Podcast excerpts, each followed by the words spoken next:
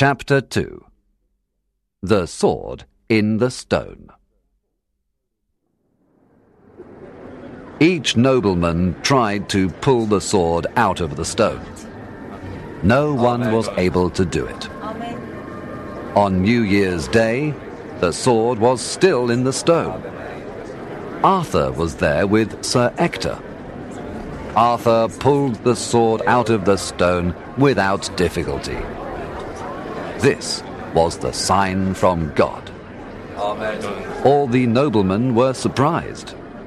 He was the new king of Britain.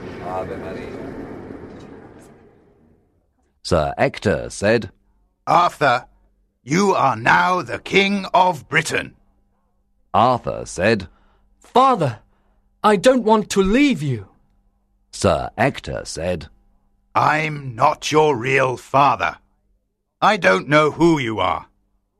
The magician Merlin brought you to us when you were born. I raised you like a son, and I love you. Now you are a king.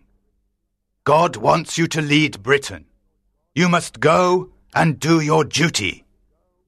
Merlin said to the nobleman, This is King Uther's son, and he is our new king. Young Arthur first became a knight.